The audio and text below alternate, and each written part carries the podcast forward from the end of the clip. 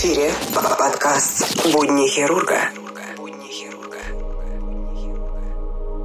Мир несправедлив. В нем слишком много смертельно больных детей. Но особенно страшно, когда страдают и гибнут дети, которым можно было помочь. Современная медицина ушла далеко вперед, но в России ее достижения доходят далеко не до каждого. Всем привет! Вы слушаете подкаст «Нота Б будни хирурга», седьмой выпуск. Данный выпуск посвящен теме больных детей, а именно с почечной недостаточностью, о том, как у нас в стране оказывается помощь таким детям, о трансплантации почек, пересадке почек.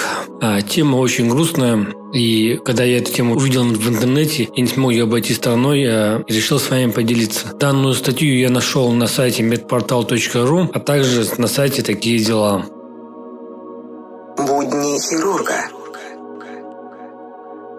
Анжелика. Маленькую Анжелику Болгову из Таганрока списали со счетов 10 месяцев. Первые признаки почечной недостаточности у девочки проявились после ОРВИ, городской больницы, где обнаружили поликистоз и перевели в город Ростов. И здесь, в областной больнице, родителям Анжелики объяснили, что она не жилец. Свои почки у нее не работают. Пересадить донорскую почку такой малышке нельзя. И лучшее, что можно сделать для несчастной девочки, дать ей спокойно умереть. А чтобы облегчить ребенку уход, посоветовали делать клизмочки с физраствором. Отец Анжелики, Александр Александр рванул в Москву, где поначалу тоже не услышал ничего утешительного. Ребенка весом 8 килограммов на трансплантацию почки не брали. Но посоветовали обратиться в отделение трансплантологии Российского национального центра хирургии имени Петровского РНЦХ. Профессор Михаил Михайлович Каабак в этот день уже закончил прием, но у Саши был такой отчаявшийся вид, что он вернулся в кабинет и сказал «Ну давай, выкладывай», рассказывает мама Анжелики, Оксана. Муж начал вытаскивать из карманов деньги, а доктор схватился за голову и сказал «Мне это не нужно нужно. Мне нужны медицинские документы ребенка. Его заключению мы поначалу даже боялись поверить. У нашей девочки есть будущее, и она даже может иметь собственных детей. Муж вернулся в Ростов с рекомендациями по подготовке к операции. В частности, надо было сделать все прививки, но здесь эти инструкции выполнять отказались. Нас просто высмеяли, а московского врача назвали авантюристом и вымогателем. С тех пор прошло 4 года. Анжелика ходит в детский сад, занимается спортом и ничем не отличается от своих сверстников. Но сначала было выбивание инвалидности и необходимых лекарств в Таганроге, переезд на съемную квартиру в Москву, прививки и в нефрологическом отделении больницы Святого Владимира, донорское обследование Оксанов и, наконец, сама операция, во время которой Анжелике пересадили мамину почку. Сейчас все анализы у обеих в норме. Но, конечно, девушка соблюдает диету и принимает препараты, необходимые людям с донорским органом. По словам Оксаны, она была поражена, увидев, что их ситуация не уникальна. И вокруг так много семей с похожей бедой. Здесь были дети со всей страны. Многих привозили слишком поздно. И все из-за того, что у людей нет информации. Такое впечатление, что она просто закрыта. Поначалу мне хотелось поехать в Ростов, показать им ребенка, доказать, что они были неправы. Но потом поняла, что это бесполезно. И правильнее самим людям объединиться в соцсетях и поддерживать друг друга, считает Оксана, мать Анжелики. Уже через месяц после пересадки почки она написала на своей странице в Одноклассниках призыв обращаться за информацией, а затем организовала несколько групп взаимопомощи. И эта взаимопомощь по-прежнему очень нужна, потому что за прошедшие 4 года ситуация в стране не изменилась, и история постоянно повторяется.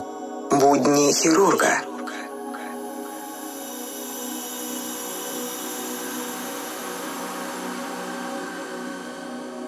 Издание «Такие дела» рассказало о том, как обстоят в России дела с лечением почечной недостаточности у маленьких детей. В статье объясняется, почему малыши не могут долго жить на диализе и нуждаются в пересадке донорской почки. А также рассказывается о том, как родители больных детей прорываются к столичным трансплантологам. По словам руководителя программы трансплантации органов РНЦХ профессора Михаила Каабака, в России ежегодно рождаются около 75 детей, которые нуждаются в трансплантации почки первые годы жизни из-за врожденных заболеваний или пороков развития. Но такая помощь оказывается не всем. По его мнению, основных причин для этого две. Во-первых, трансплантация детям младшего возраста проводится только в Москве. А во-вторых, против детей работают экономические стимулы. Дело в том, что больницам выгодно диализировать ребенка. Тарифы системы ОМС не только полностью покрывают расходы на этот вид помощи, но и оставляют некоторую прибыль. И совершенно невыгодно таких детей напалять на трансплантацию. Программа развития детских диализных центров в России стала серьезным прорывом. Но в итоге вместо того, чтобы поддерживать больных детей в ожидании трансплантации почки, она превратилась в ее альтернативу, губительную для малышей. Сегодня детский диализ есть приблизительно в 100 клиниках по всей России, но ни в одной из них не делают трансплантацию. Такой технологический разрыв приводит к тому, что детей диализируют до смерти, говорит Кабак. Они живут на диализ 2-3 года и умирают, освобождая место для следующих. Этот цикл повторяется снова и снова. Конечно, напрямую в этом никто не признается, и аргументация против направления на трансплантацию из-за продолжения диализа может быть самой разной. Например, маленький вес. Были случаи, когда медики просто обманывали родителей, объясняя, что для их маленького ребенка невозможно подобрать детскую донорскую почку. На самом же деле такой проблемы просто не существует. Ребенку любого возраста можно пересадить почку от взрослого человека. Получается, что детям не делается трансплантация по причинам,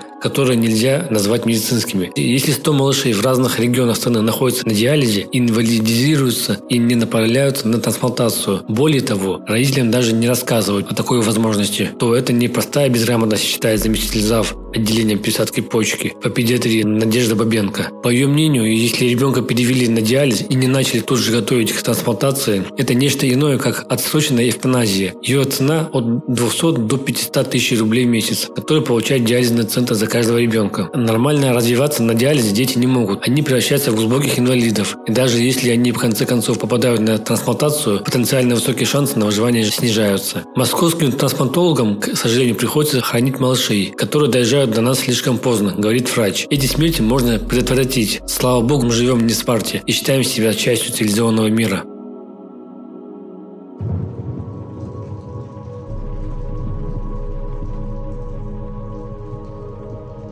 По словам главного трансплантолога Минздрава Российской Федерации, академика Сергея Готье, точно сказать, сколько сегодня детей нуждаются в трансплантации почки в России, трудно, потому что не все они попадают на диализ. Но дело даже не в том, сколько их может быть теоретически, а в том, как трансплантационный центр узнает о наличии такого ребенка. То есть проблема в коммуникации с наблюдающими его детскими нефрологами. Мы периодически сталкиваемся с ситуацией, когда ребенка не направляют на трансплантацию, потому что, дескать, не знает куда, отмечает академик Сергей Готье. Действительно, далеко не все центры, которые пересаживают почку, могут работать с детьми. Для этого нужны специфические условия и специалисты. Но возможность направить ребенка туда, где ему окажут адекватную помощь, есть всегда. Вот такая вот печальная статья, которую я совершенно случайно нашел в интернете и не смог с вами не поделиться, потому что проблема довольно-таки серьезная, и детки новорожденные, маленькие, страдают и не могут получить нужную необходимую помощь. На этой печальной нотке я с вами прощаюсь. Это была седьмая серия выпуска «Нота Б на будни хирурга». Следующая серия будет в следующую пятницу, ровно через недельку. И эта серия будет посвящена очень крутому человеку Теодору Бельроту. Если вы хирург, то вы знаете, о ком идет речь. Всем мир, до скорых встреч. Будни хирурга.